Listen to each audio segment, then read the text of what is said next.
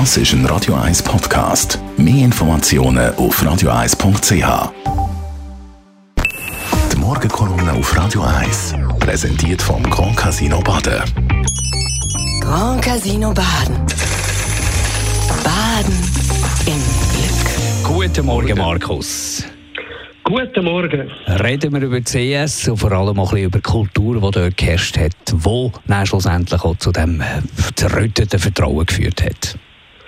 Ja, genau. Die Credit Suisse und ihren Untergang beschäftigt immer noch, auch nach einer Woche. Und das ist natürlich kein Wunder. Wir haben gelernt, alle Regulierungen und Sicherheitspuffer, die nützen weniger, wenn das Vertrauen weg ist. Und ja, du hast es angesprochen, der Hauptgrund für den Niedergang von der Credit Suisse ist der Vertrauensverlust. Aber woher kommt der? Er kommt von einer, nennen wir sie, von einer verrotteten Kultur. Zumindest in Teilen von dieser Bank bis an ihre Spitze. Von einer umfassend unzureichenden Risikokultur bei der Credit Suisse hat in einem Interview in der NZZ am Sonntag Präsidentin von der Firma Marlene Amstadt geredet. Das ist, also die FINMA ist Bankenaufsicht von der Schweiz. Ein schlimmeres Urteil ist für eine Bank fast nicht möglich. In Berichten von der gleichen Aufsicht zu Skandal von der Credit Suisse hat man wörtlich von fehlendem Wissen und fehlender Kontrolle geredet. Man könnte auch sagen, von einem stümperhaften äh, Vorgehen.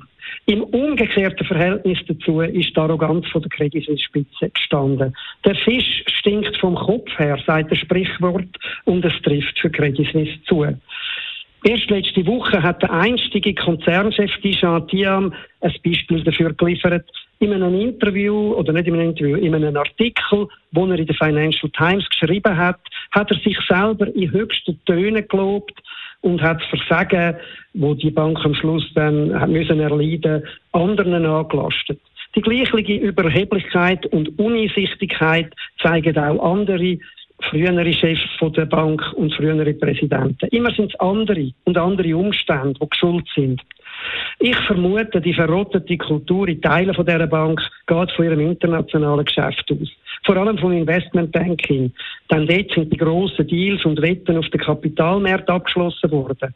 Und dort hat man trotz gigantischer Risiken immer ganz besonders viel können verdienen äh, natürlich nur Topbanker selber in Form von Millionenboni.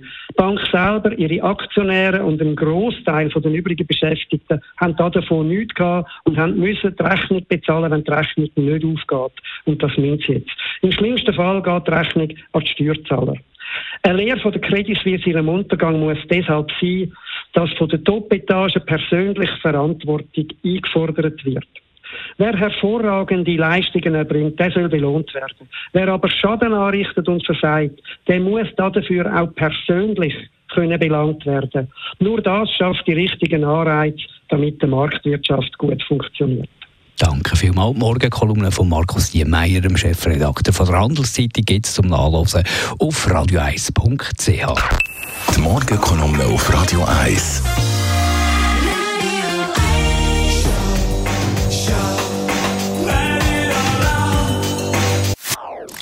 Das ist ein Radio 1 Podcast. Mehr Informationen auf radio1.ch.